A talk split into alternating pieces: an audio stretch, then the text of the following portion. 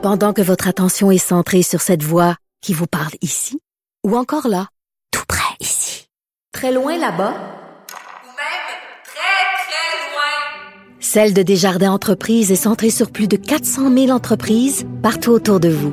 Depuis plus de 120 ans, nos équipes dédiées accompagnent les entrepreneurs d'ici à chaque étape pour qu'ils puissent rester centrés sur ce qui compte, la croissance de leur entreprise.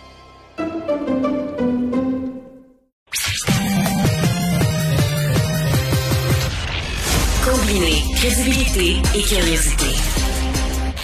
Mario Dumont. Cube Radio.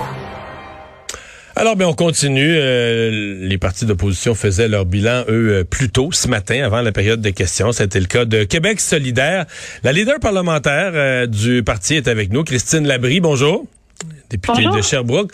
Euh, bon, euh, quel bilan vous faites de cette euh, session? Est-ce qu'on a eu l'impression qu'à la fin de la session, dans tout le débat fédéraliste, souverainiste, nationaliste, on a eu l'impression qu'un peu Québec solidaire est, est tombé plus dans l'oubli, là? Ben écoutez, nous, on a continué de parler des enjeux de hausse de coût de la vie, de crise du logement euh, tout au long des derniers mois parce que c'est ça que vivent les Québécois en ce moment. Ce sont leurs priorités. Euh, donc, nous, on fait un excellent bilan de notre session parlementaire. Je pense qu'on a réussi à parler des vraies crises que vivent les Québécois en ce moment. Mmh. Ouais, le, coût de la vie, ça a été un, thème que vous avez martelé. Euh, la question, est-ce que vous, est-ce que Québec solidaire peut faire quelque chose? Est-ce que vous avez des, parce que, ouais, je pense que tout le monde le vit. Qu'est-ce que vous apportez comme solution? Qu'est-ce que vous reprochez au gouvernement? On lui reproche de ne pas avoir des solutions euh, face à l'inflation qui sont durables. On a vu que sa seule solution jusqu'à maintenant, c'était d'envoyer un chèque de 500 dollars. Il s'est déjà évaporé, puis l'inflation continue de monter. On sait que le principal poste de dépense des gens, c'est le logement. On a fait énormément de propositions pour atténuer la crise du logement. Euh, puis on parle pas juste de construire des logements sociaux, mais bien de, de, mécanismes de contrôle des hausses de loyer pour s'assurer que les gens paient un prix qui est décent. Euh, donc pour nous, ça c'est une excellente manière de, de, de contrer la hausse du coût de la vie parce que c'est ça la principale dépense des ménages. Euh, donc, il faut les aider avec ça, puis plus qu'en leur envoyant un chèque une seule fois, puis qui est dépensé euh, dès les jours qui suivent. Hmm. Puis l'autre chèque, parce que le gouvernement dit s'il est réélu, il y aura mise à jour budgétaire visiblement euh, dans laquelle on prendra compte de l'inflation qu'il y a eu depuis le dernier budget, donc sur les, les six mois, et qu'on ferait un autre chèque. Vous y croyez, vous y croyez pas comme, comme solution? Ben moi, je vais, je vais bien les croire qu'ils vont envoyer un autre chèque, mais j'y crois pas comme solution. On a déjà vu beaucoup d'économistes dire que ça avait euh, jeté de l'huile sur le feu de l'inflation d'envoyer un chèque comme ça, notamment à beaucoup de gens qui en avaient pas besoin. C'est pas une solution durable à l'inflation. Euh, euh on, est devant notamment la, la, guerre en Ukraine qui pourrait durer plusieurs années encore, donc d'envoyer des chèques comme ça à tout bout de champ, ça nous apparaît pas une solution durable, non. Votre euh, chef parlementaire, Gabriel Nadeau-Dubois, ce matin, à la période des questions, on a ramené le thème de l'environnement en disant c'est un thème qui est d'une classe à part, qui est au-dessus euh, de, de, tous les autres, qui devrait, dans la campagne, être traité à part. Euh, êtes-vous sûr que le public est là, mettons, pas au-dessus de, de, du besoin d'avoir des soins de santé ou au-dessus de, ce dont on vient juste de parler, là, les, de la situation économique pour les personnes plus démunies? Est-ce que vous pensez vraiment que le public voit l'environnement comme quelque chose complètement à part et au-dessus de tout le reste? Au-dessus de tout le reste, assurément. À part, non, parce que les gens voient bien que tout ça est interrelié. Hmm. On les connaît, les impacts des changements climatiques sur la santé. Moi, les gens m'en parlent. Ils le voient que les vagues de chaleur sont de plus en plus fréquentes, que euh, les événements climatiques extrêmes sont de plus en plus fréquents. Ils sont inquiets de ça. Les impacts des changements climatiques, on les voit, on les vit. Ça a des impacts sur notre santé. Euh, donc, euh, c'est un dossier à part dans le sens où il doit prendre une importance beaucoup plus grande que tous les autres, mais vraiment euh, c'est c'est le cœur de tous les défis qu'on traverse en ce moment là, y compris euh, au, niveau économique, on a des décisions à prendre euh, en fonction des changements climatiques pour pour pour sauver notre économie aussi à, long terme. Donc ça c'est indéniable que ça va être un thème de votre campagne. Un thème central. Assurément, assurément parce que c'est c'est le plus grand défi que le Québec a eu à vivre euh, depuis de très nombreuses décennies. C'est, l'enjeu de toutes les prochaines générations. Euh, donc, on va en parler très régulièrement.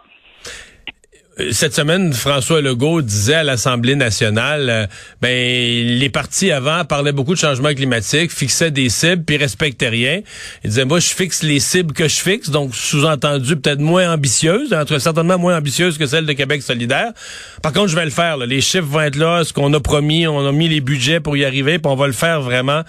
Euh, vous y croyez? Vous y croyez pas? Est-ce que les cibles sont vraiment pas assez ambitieuses? Est-ce que dans le passé, c'était pas ridicule de fixer des cibles, des cibles, mais de rien faire pour les atteindre?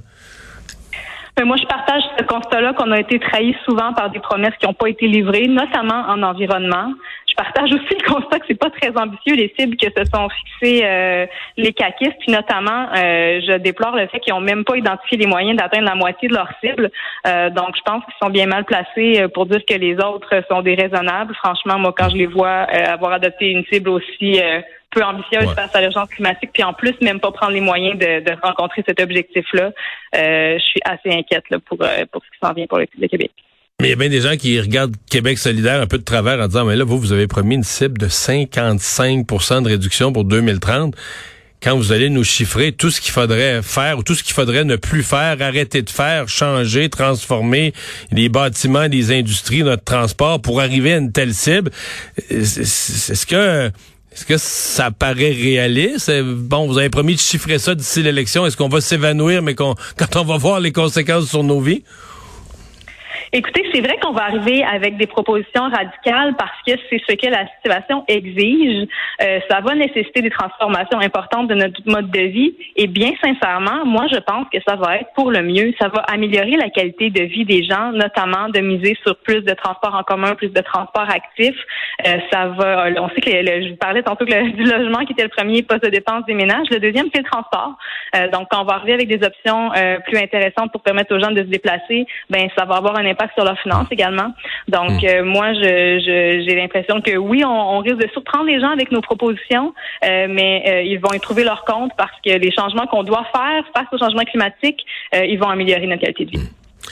J'ai déjà annoncé que lors de la soirée électorale du 3 octobre au soir, euh, tous les gens comme moi qui vont suivre les résultats d'élection, on va avoir une fenêtre dans nos ordi sur le bureau ouvert, ouverte sur la circonscription de Sherbrooke. Euh, certains appelaient ça un choc des un choc des titans entre vous, euh, élus sur place, euh, quand même apprécié, et la candidate Caroline Saint-Hilaire, candidate vedette de la CAQ. Ça vous fait peur? Non, pas du tout. Moi, je connais mon bilan. Je connais très bien le bilan de la CAQ également. J'ai assez hâte d'aller en débattre avec euh, Madame Saint-Hilaire. Euh, je sais que c'est une politicienne expérimentée. J'ai gagné moi-même beaucoup d'expérience dans les dernières années. Et puis, euh, je pense que ça va être intéressant de voir nos deux visions différentes qui s'affrontent. Nous, tout ce qu'on va avoir à proposer, notamment par rapport au changement climatique, pour faire face à la hausse du coût de la vie. Puis, de l'autre côté, Madame Saint-Hilaire qui déjà endosse les propositions de la CAQ, par exemple, le troisième lien alors que c'est complètement à l'encontre d'une bonne utilisation des fonds publics et d'une bonne réaction face à la crise climatique. Donc, j'ai déjà très hâte de débattre avec elle. Madame Labrie, merci d'avoir été avec nous. Bon été. Ben, je vous souhaite un excellent été également. Puis j'espère que vous allez voir euh, la campagne à Sherbrooke euh, sur le terrain. On va suivre ça, il n'y a pas de doute. Bye bye.